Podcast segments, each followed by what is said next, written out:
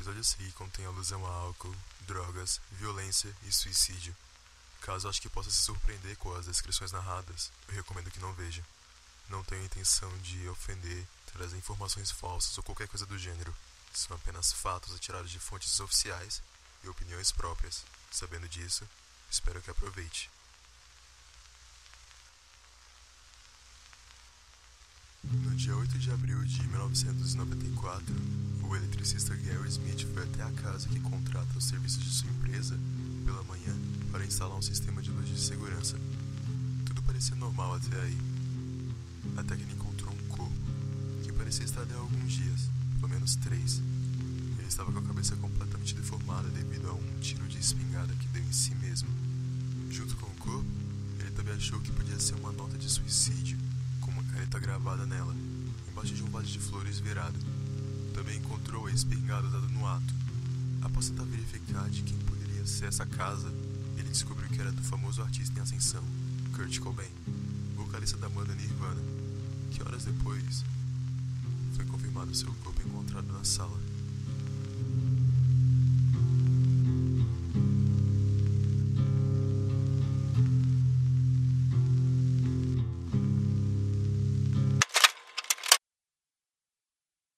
Olá pessoal, como vocês estão? Eu sou o Gabi e estamos retornando aqui a mais um episódio de Aconteceu em Hollywood, nosso podcast. Dessa vez trazendo uma convidada. Eu tô aqui com a Lorena.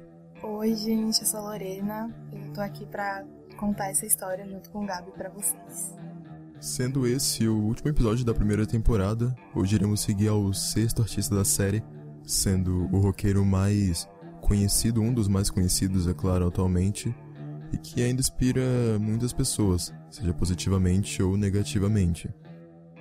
Estamos falando, é claro, do famoso vocalista Kurt Cobain, o fundador do Nirvana, e que inspirou muita gente, principalmente na fase grunge dos anos 90. E quando eu digo que foi uma pessoa falha, eu me refiro, é claro, ao seu histórico de problemas na mídia. O Kurt sempre estava bêbado ou drogado, a sua personalidade destrutiva no palco também mostrava esse lado problemático. Também temos que dar ênfase no seu fim, né? Que, diferente de todo o resto do Clube dos 27, foi o único onde ocorreu o suicídio. Por isso, é claro, eu deixo o aviso, logo de início, que para as pessoas que possuem alguma sensibilidade ou que podem se impressionar com as descrições vistas nesse episódio, também quero deixar o número do CVV, o 188, que pertence ao Centro de Valorização da Vida, e que certamente irá te ouvir caso você tenha algum problema emocional e que precise de auxílio em qualquer problema.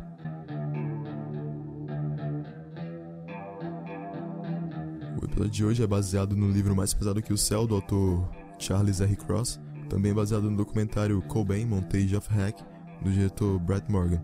Você consegue encontrar o livro na Amazon e o documentário aqui na internet. Mas, dado o recado, eu e a Lorena convidamos você agora a entrar por alguns minutos na mente de Kurt Cobain.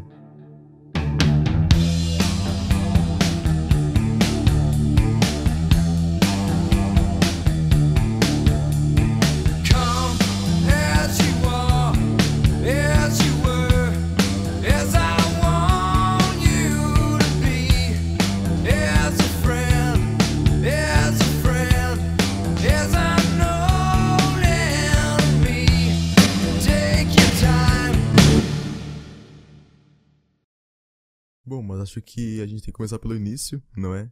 Então, vamos voltar ao dia 20 de fevereiro de 1967. Esse foi o dia que o Kurt Donald Cobain nasceu, no estado de Washington. Ele foi o primeiro filho da Wendy e do Donald Cobain, e cresceu em uma cidade pequena e industrial chamada Aberdeen. E apesar de serem uma família considerada pobre, possuindo uma renda de apenas 500 dólares por mês, os Cobain eram muito felizes, e o Kurt certamente alegrava muito a casa. Ele foi o centro das atenções nos primeiros anos de vida, sendo o primeiro neto de ambas as avós, e ganhando muita atenção. Os primeiros anos de Kurt foram provavelmente os únicos onde ele teve uma família completamente unida. Depois de três anos ele ganhou sua irmã mais nova, Kimberly, e tudo parecia ótimo, haviam muitas fotos deles juntos e rindo bastante. Mas acontece que nem tudo é o que parece, principalmente em fotografias e vídeos onde todo mundo tenta ao máximo sair bonito e sorridente, certo? E o Teatro dos Cobain acabou não tendo o segundo ato, e a família, se desunindo aos poucos, acabou se separando. As tardes em que Kurt passava sozinho, juntando com a ausência de seus pais, acabaram trazendo problemas de hiperatividade, e que se tornavam ainda mais graves quando ele consumia açúcar. Apesar da Wendy ter ganho a guarda dos dois filhos, Kurt foi morar com o pai em um trailer. Kurt se sentia unido com Dom e isso confortava. Porém, aconteceu algo que acabou quebrando toda essa confiança. Dom se casou novamente. Isso machucou Kurt e passou a ser ignorante e até mesmo cruel com os filhos da esposa de seu pai. Essas brigas acabaram fazendo ele ser expulso de casa. E nesse tempo que ele foi expulso, ele foi morar com seus avós, os seus tios, e no fim acabou voltando para a casa da Wendy em 1981. E ele encontrou uma mulher diferente ao voltar para casa. A sua mãe agora era uma mulher que se envolvia com diversos homens mais novos e não se importava em deixar isso claro ao Kurt. Claro que não tem problema nenhum, né? Até porque ela estava solteira e não tinha nenhum problema em fazer isso, mas eram os anos 80, então ela era muito mal vista, tanto pelo Kurt como pelo resto da família. Sim, e não é errado, gente, isso de forma alguma é errado. Eu acho que foi mais um sentimento que o Kurt teve sobre ela naquela época, um sentimento que não faz muito sentido, mas na cabeça de um adolescente, de uma criança, acho que tinha raízes meio que ruins. E falando em virgindade, um fato muito delicado de comentar é a sua primeira tentativa de perder ela, porque era uma época onde ele e os amigos achavam que nada geraria consequências. Eles podiam fazer o que quiserem. Então o Kurt quebrava janelas, fumava maconha, roubava bebida, e achou que poderia transar com uma garota descrita como ele como semi-retardada, entre aspas. Que na realidade era uma garota que não costumava falar muito, mas que sim, provavelmente tinha problemas mentais. O Kurt e os amigos conversavam com ela apenas para conseguir bebida nos seus pais. Então eles conversavam e, e um acabava indo pegar no porão. Nesse dia, o Kurt acabou voltando mais tarde, na casa dela, e tirou a sua roupa. Eles foram para a cama e isso foi, segundo ele, claro, foi o máximo onde ele conseguiu chegar. O Kurt relata nos depois que se sentiu enojado com o cheiro de suor e tudo mais. Mas o pai da garota acabou descobrindo e protestou com a escola que a sua filha havia sido molestada. O Kurt não foi acusado de nada, pois não haviam provas o suficiente para levar ele para um reformatório, mas os alunos da escola chamavam ele de comedor de retardadas e cuspiam nele durante todo o intervalo. Assim, eu não tenho como passar pano pra uma atitude dessas, até porque, querendo ou não, sendo o Kurt Cobain ou sendo um vizinho, ele se aproveitou da garota. Sim. Mas ele não foi até o final e, querendo ou não, ele, tava, ele era jovem ainda, não acho que eu, ele, a gente deva levar isso como o grande problema do Kurt durante toda a sua vida, até porque ele tinha no máximo uns 15 anos. Mas, cara, é algo horrível, assim, de você ler e de você Sim, presenciar, de assim. mesmo. No próprio documentário a gente viu essa cena de como foi, de como ele foi frio, de como ele saiu daquela casa sem remorso algum. E depois de um tempo sofreu as consequências dentro da própria escola, onde ele foi julgado, ele sofreu muito bullying nessa época.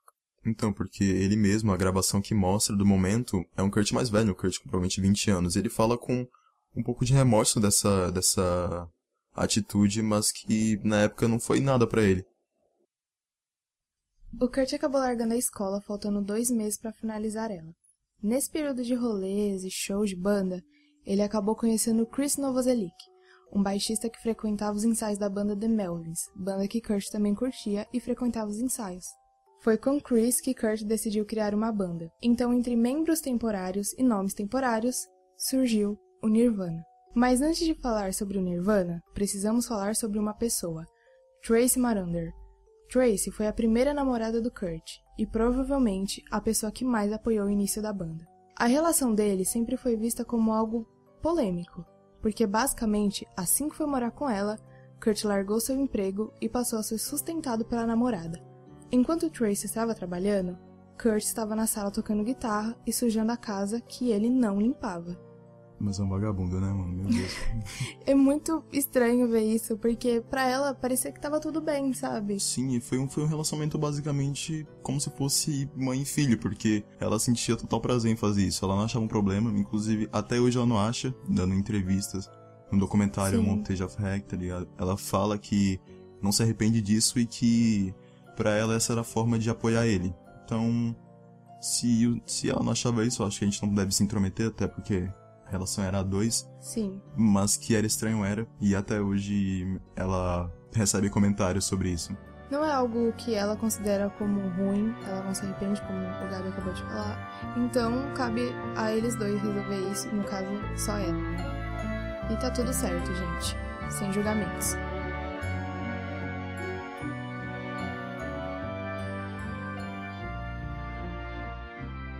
O tinha cinco gatos, quatro ratos, uma cacatua, dois coelhos e duas tartarugas. A sua parede possuía as seguintes palavras: otário, meigo, alcoólatra, nojento, lixo, degenerado, piolho, perebas, pus, pneumonia, diarreia, vômito de sangue, urina, músculo intestinal deficiente, artrite, gangrena e doença mental psicótica.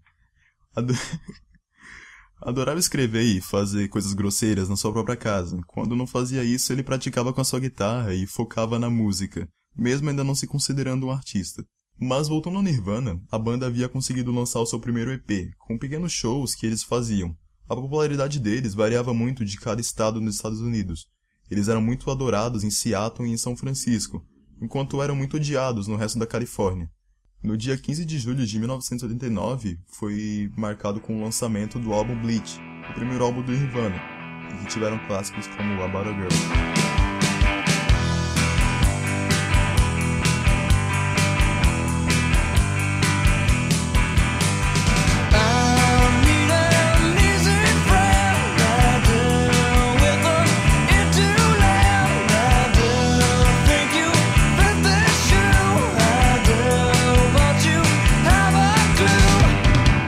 Algumas críticas foram muito duras com o Nirvana. Uma, por exemplo, dizendo que se eles não estivessem fazendo isso, estariam trabalhando num supermercado, numa madeireira ou consertando carros.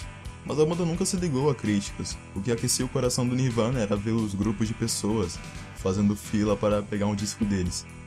E realmente, acho que ele tá, ele tá muito certo nisso, porque a crítica é muito muito dura com alguns artistas, dizendo que eles não deveriam fazer isso. Muitas bandas, muitas bandas mesmo que a gente viu aqui no podcast, ou até mesmo bandas que as pessoas admiram, que conhecem, veem que foi muito difícil no início. Assim. Sim, a mídia pega muito pesado com alguns artistas, e até hoje a gente pode ver isso. Que principalmente eu acompanho mais na Inglaterra, os tabloides lá, como eles são com a família real, alguns membros dela, e como foram com a Amy também, então eles pegavam muito, muito, muito pesado.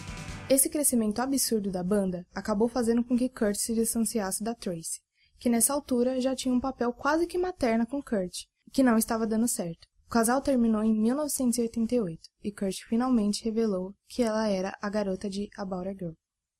Se pedissem para dizer o que faltava para a banda finalmente crescer, eu digo que faltava apenas uma pessoa: Dave Grohl. Dave entrou para a banda em 1990 e passou a ser o baterista fixo da banda, e a conexão foi tanta que passaram a morar juntos. Após a Trindade finalmente ficar completa, parece que tudo indicava a um grande sucesso. A banda havia alugado um lugar para ensaiar. Um novo álbum estava vindo, e eles queriam não apenas ensinar Dave sobre as canções antigas, como também queriam compor novas juntos. Foram nesses shows dos anos 90 e durante a preparação para o novo álbum que Kurt acabou conhecendo a Courtney Love. A Courtney era vocalista da banda Hole e já era conhecida pela comunidade punk e rock que o Kurt também fazia parte. Os dois foram apresentados pela namorada do Dave Grohl e se tornaram amigos, porém só iriam se encontrar novamente após seis meses. Nesse período acabou acontecendo muita coisa. O álbum que eles estavam produzindo há quase dois anos já estava em processo de mixagem e masterização. O orçamento, que era de 65 mil dólares, haviam atingido incríveis 120 mil, a gravadora acabou cobrando tudo porque realmente viu potencial naquilo. O Kurt finalmente havia escolhido um nome pro disco, que vocês devem conhecer, o Nevermind. A banda realmente deixava essas coisas como as últimas. A capa que todos amam só foi pensada após o Kurt ter visto um programa de televisão sobre parto subaquático e pediu para a gravadora tentar reproduzir isso numa foto. Então, no dia 24 de setembro de 1991, o tão consagrado Nevermind chegou às lojas que na minha opinião é o melhor álbum do Nirvana e é o que todo mundo deveria ouvir. Eu não sabia que era toda essa preparação, porque para mim um álbum ele já tem que ter tudo prontinho para ir para gravador e tudo mais. Então essa essa falta assim de não lembro eu fugi uma palavra, realmente. Não, assim, eu acho que um álbum, dependendo da banda, né? Se é uma banda pequena, eu acho que eles têm bem menos tempo pra produzir. Mas se é uma banda grande, tipo os Beatles, pode demorar uns 10 anos. Você vê hoje em dia o Strokes e o Art Monkeys. Demoram 15 anos para cada álbum. Então acho que depende muito. Sim, sim.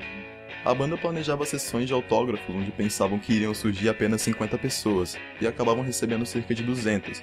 o disco ficou muito esgotado por muitas semanas e o clipe de Smells Like Teen Spirit subia nas paradas a cada dia. O Nirvana estava tocando para cerca de 70 mil pessoas e, e todos ficando extremamente quietos quando Kurt começava a cantar o Smells Like. One baby, two, another says I'm lucky to meet you. Novo acabou chamando a atenção de Kurt, que voltou a aparecer na vida de Kurt, e dessa vez veio para ficar. Kurt se abria de uma forma inexplicável com Courtney. Contava sobre sua infância, sobre a forma que foi tratado na adolescência e até mesmo como superou a heroína no fim dos anos 80, mas que estava disposto a voltar. Eles pareciam muito unidos, e muitos comentaram que eles formavam um casal perfeito do rock and roll. Kurt era apaixonado por ela. Durante um show da banda, ele fez com que todos ficassem em silêncio e disse: "Eu só quero que todos nessa sala saibam que Courtney Love, do grupo pop Hole, é a melhor transa do mundo."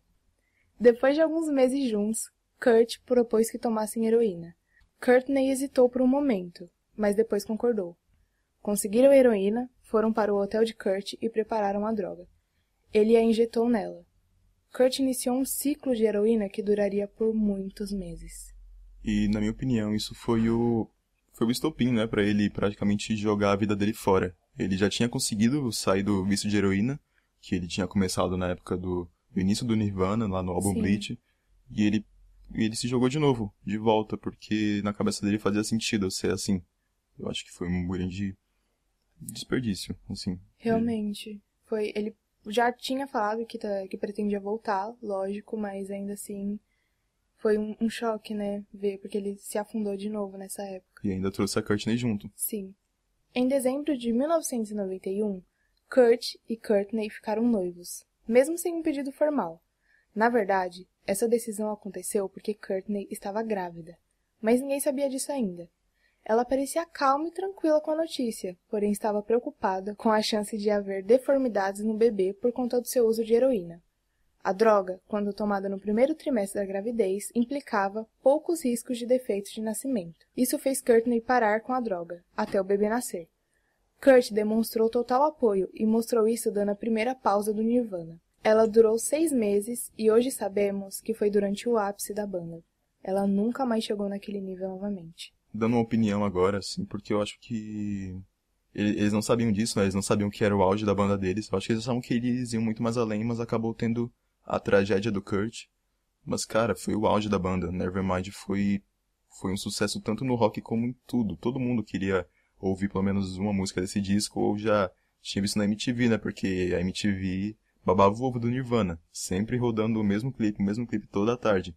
Então Sim. você pensa que o cara abriu mão disso para cuidar da, da mulher dele, que ainda não era casada com ele, né? Na verdade era namorada, e que depois não teve o mesmo sucesso, mesmo sendo um, um ápice. Eu acho que o Nirvana seria muito mais se o Kurt não tivesse parado. Não que eu acho uma decisão errada, né? Mas Sim. temos que admitir. Pra você ver que era um relacionamento que tinha muito amor envolvido, gente. Muito amor é, da parte dele. Ele era uma pessoa que estava empenhada ali em ficar com ela, em cuidar dela. E eu acho que isso foi muito lindo. Por mais que tenha sido num momento que foi muito importante para a banda.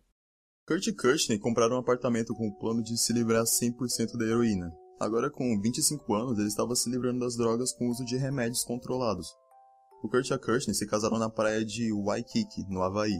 A cerimônia foi ao pôr do sol de uma segunda-feira, no dia 24 de fevereiro de 92. O Kurt havia tomado heroína no dia, embora dizendo que não estava muito alto, só tomei um pouquinho e não enjoei. Mas ele ainda estava tomando, mesmo que com uma frequência bem menor do que da última vez. A Courtney usava um vestido de seda que pertencera à atriz Frances Farmer, comprando em um antiquário. Já o Kurt estava usando um pijama xadrez e azul, e uma bolsa tecida da Guatemala. Com a sua magreza angulosa e o seu traje bizarro, parecia mais um paciente da quimioterapia do que um noivo tradicional. No entanto, o casamento não deixava de ter um significado para ele, e ele chorou bastante durante a cerimônia. Ele não convidou sua família, muito menos o Nirvana. O Chris, que era o mais próximo dentro da banda e que conhecia ele há mais tempo, ficou muito triste, inclusive, porque ele acabou se sentindo rejeitado pelo seu velho amigo, inclusive achando que a banda havia acabado. Quatro meses se passariam até que o Nirvana fosse tocar novamente em público e quase dois meses até que o Chris e o Kurt se encontrassem e conversassem novamente. No início da gravidez, depois de ter sido determinado o sexo da criança, que era feminino, eles haviam escolhido um nome, Francis Bean Cobain. O nome do meio era apenas o apelido que lhe deram, não era além do Kurt nem da Courtney, enquanto o pré-nome vinha de Francis McKee, dos Vaselines. Ou assim que o Kurt dizia aos repórteres, não sei, vai ver tinha outro significado. Em maio de 1992, haviam rumores públicos de que Kurt estava com problemas com a heroína, algo que nunca havia sido vazado. Os rumores foram desmentidos e justificados pelos problemas estomacais do Kurt. A mídia estava suspeitando muito e as perguntas eram frequentes, já que ele estava pesando 45 quilos e isso era muito evidente. Ao lado dessa notícia, havia o rumor de que Frances havia nascido completamente drogada devido ao uso de seus pais.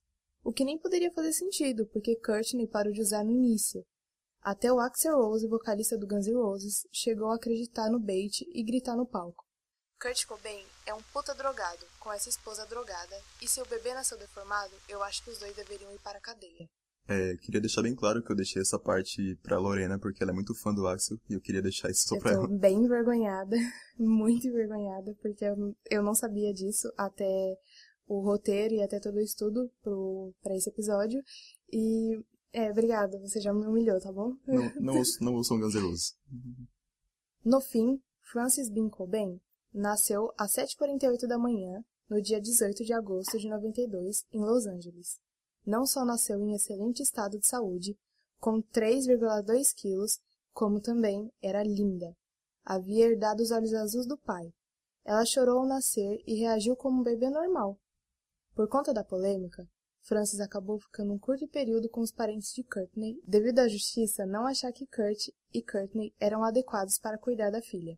Esse processo acabou não indo para frente, pois Francis estava sempre acompanhada de uma babá e Kurt estava na reabilitação. Como o Kurt ficou um bom tempo lá, ninguém tinha esperança de ver o Nirvana em público novamente, porque ele estava drogado e o pessoal acabou achando que não ia rolar. Porém, isso até eles ficarem sabendo que a banda estava produzindo um novo álbum, que era o In Utero, que estava tomando forma e que ia chegar em breve.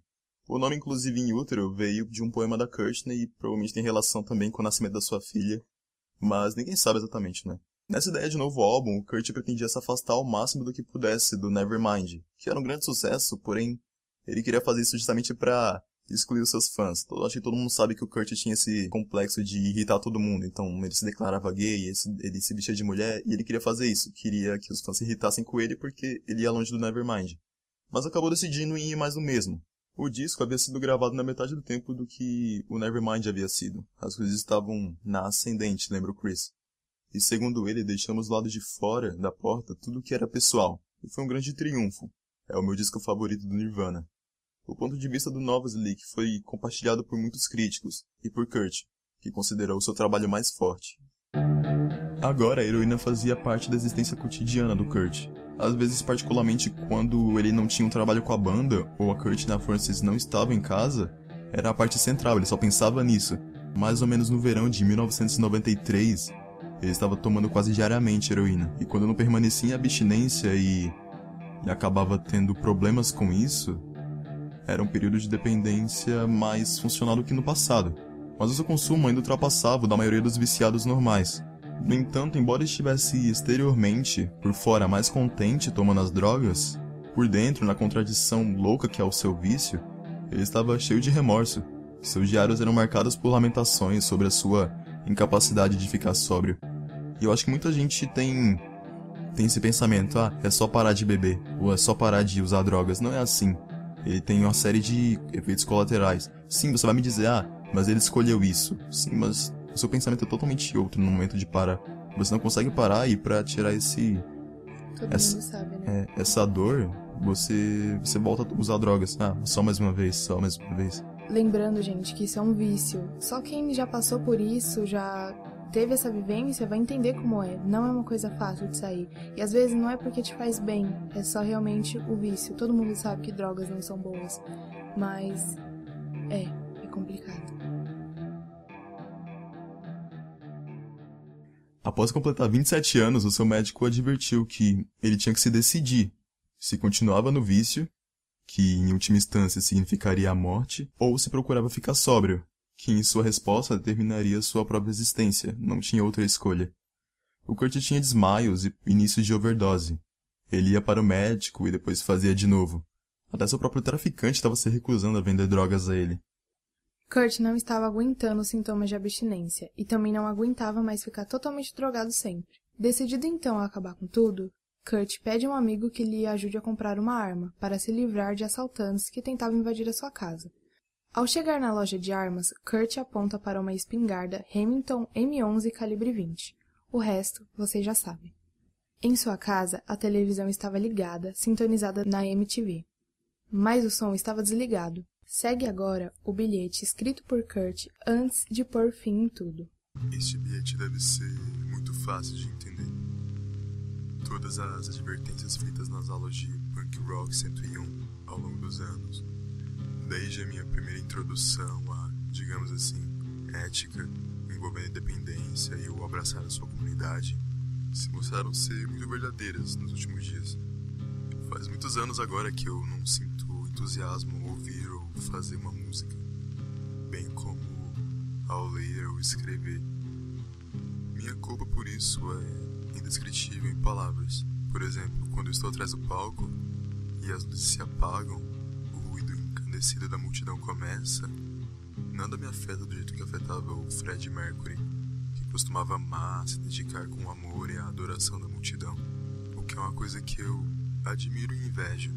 O fato é que eu não consigo enganar vocês, nenhum de vocês. Simplesmente não é justo para vocês e para mim. O pior que eu posso imaginar seria enganar pessoas, sendo falso e fingindo que estou me divertindo 100%. Às vezes eu acho que eu deveria acionar um despertador antes de entrar no palco. Eu tentei tudo que estava em meus poderes para gostar disso. E eu gosto, acreditem, eu gosto, mas não é o suficiente. Me agrada o fato de que eu e nós atingimos e divertimos uma porção de gente. Devo ser um daqueles narcisistas que só dão valor às coisas depois que elas se vão. eu sou sensível demais. Preciso ficar um pouco dormente para ter de volta o entusiasmo que eu tinha quando criança. Nossos últimos três turnês eu tive um reconhecimento por parte de todas as pessoas que conheci pessoalmente dos fãs de nossa música, mas ainda não consigo superar a frustração, a culpa e a empatia que eu tenho por todos. Existe o bom em todos nós e eu acho que eu simplesmente amo as pessoas demais, tanto que chego a me sentir mal. O triste, o sensível, o insatisfeito, o pisciano, o pequeno homem de Jesus. Porque você simplesmente não aproveita. Eu não sei. Tenho uma esposa, uma deusa, que transpira ambição e empatia. E uma filha que me lembra demais como eu costumava ser. Cheia de amor e alegria, beijando todo mundo que encontra, porque todo mundo é bom e não vai fazer mal a ela. Isso me aterroriza a um ponto de eu mal conseguir funcionar. Mal posso suportar a ideia de Francis se tornando triste, autodestrutivo e mórbido roqueiro que eu virei. Eu tive muito, muito mesmo. Sou grato por isso. Mas desde os sete anos passei a ter ódio por todos os humanos em geral. Apenas porque amo e sinto demais por todas as pessoas, eu acho.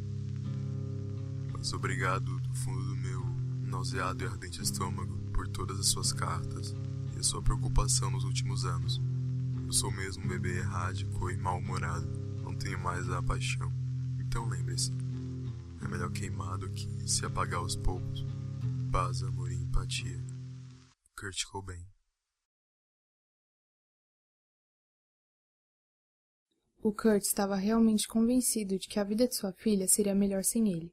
Então ele se sentou no chão de sua sala, fumou cinco charutos, tirou o bilhete do bolso e colocou do seu lado. Tirou a espingarda da capa de nylon macia. Ele foi até a pia e apanhou uma pequena quantidade de água para seu fogareiro de droga, e sentou-se novamente. Abriu a caixa com 25 cartuchos de espingarda e tirou três, enfiando-os na câmera da arma. Agarrou a caixa de charutos e tirou um pequeno saco plástico que continha 100 dólares de heroína preta mexicana. Era um bocado de heroína. Ele pegou metade, um chumaço do tamanho de uma borracha de lápis e o colocou na colher. Tudo estava se tornando nebuloso e uma matriz verde-água enquadrava cada objeto. Agarrou a pesada espingarda, encostou o cano contra o céu de sua boca. Faria barulho. Ele tinha certeza disso. E então ele se foi. No dia 8 de abril de 94, o corpo de Kurt foi encontrado estendido no chão três dias depois da sua morte. Kim, a sua irmã, foi a primeira a descobrir, e a sua declaração ficou muito conhecida. Ela disse: Agora ele se foi. e entrou para sempre naquele clube estúpido.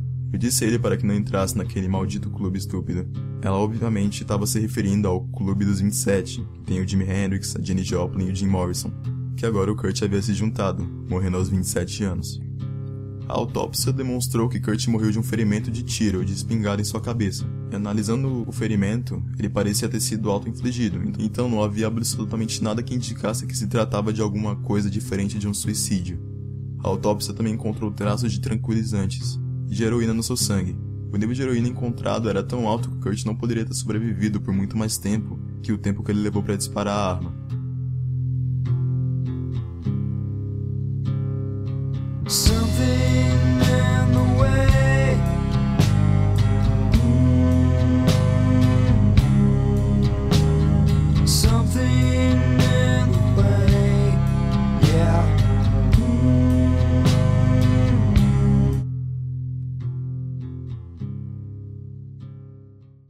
Uma semana depois, a Courtney recebeu a urna com as cinzas de Kurt. Ela pegou um punhado e enterrou sobre um salgueiro na frente de sua casa. Kurt é considerado até hoje a voz de uma geração, sendo considerado um símbolo do grunge. O Chris tocou em algumas bandas desde o fim do Nirvana, participando de várias e até tocando nos Foo Fighters, sendo bastante ativo politicamente até hoje, mas não tanto na música. Dave Grohl criou a banda Foo Fighters logo após o fim do Nirvana, considerado por alguns tão maior quanto a banda original. A Courtney Love mantém Cobain no nome até hoje. Ela teve algumas recaídas de heroína nos anos 2000 e inclusive perdeu a guarda da Frances em 2003 ou 2004, se eu não me engano. Porém, ela está sóbria desde 2007 e em 2009 conseguiu a guarda de volta. Porém, elas não se falam muito até hoje. Frances Cobain atualmente controla os direitos de publicidade do pai e está com 28 anos, se tornando mais velha que seu pai jamais foi. E assim finalizamos a biografia da principal voz dos anos 90. E também é com Kurt Cobain que finalizamos a nossa primeira temporada. Esse ano completam exatos 27 anos que o Kurt tirou a sua própria vida. E por isso separo novamente esse momento para falar sobre o CVV, o Centro de Valorização à Vida, que pode ser acessado pelo número 188. Eu tenho certeza que você vai ser atendido da melhor forma possível. E eu também gostaria de agradecer a Lorena por ter participado desse episódio. Eu, eu que agradeço, fiquei muito feliz pelo convite, eu adorei toda a pesquisa e eu espero poder voltar outras vezes. Who are you? Who are you, Kurt? Who are you? Who are you? Goodbye. I'm Kurt Cobain. Yay! Aconteceu em Hollywood foi narrado por Lorena Moretti e Gabi Oliveira, que também escreveu o roteiro. Você pode falar comigo e ajudar o podcast a melhorar através do Instagram, HollywoodPod. Lá você pode entrar em contato comigo e agora ficar sabendo da nossa próxima temporada que talvez esse ano esteja aqui, talvez não, não sei. Mas é isso. Você também pode seguir a Lorena. Arroba LoMTT underline. Isso mesmo. Oh, errei. A, Repete, repete. arroba underline LoMTT underline. Obrigado mesmo pela atenção durante esses três meses. Eu espero muito que a gente possa se ver novamente aqui nesse mesmo podcast. Eu espero muito trazer temas diferentes, não necessariamente ligados ao Clube dos 27. Na verdade, eu quero ir para algo bem distante disso, trazer o Brasil, trazer o hip hop, trazer muitas coisas diferentes. É, espero que essa próxima temporada traga isso. Espero que seja o mais rápido possível para vocês, dependendo da recepção desse episódio. E mais uma vez eu agradeço e até a próxima temporada.